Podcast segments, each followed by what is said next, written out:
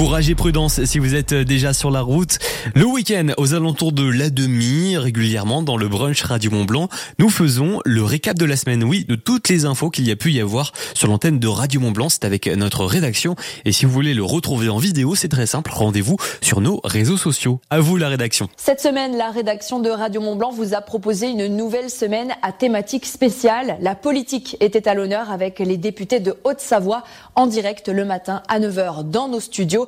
Christelle Pétex-Levé, Xavier Roseraine et Virginie Duby-Muller ont évoqué le pouvoir d'achat, le coût du logement dans le 74 et chacun s'est exprimé sur ses dossiers prioritaires en fonction de sa circonscription.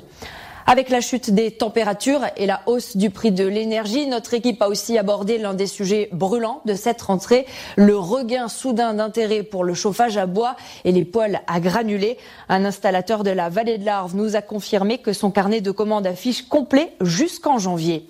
La rédaction de Radio Mont-Blanc a aussi donné la parole au syndicat CGT dans le cadre de la mobilisation intersyndicale qui s'est déroulée jeudi 29 septembre pour défendre les salaires.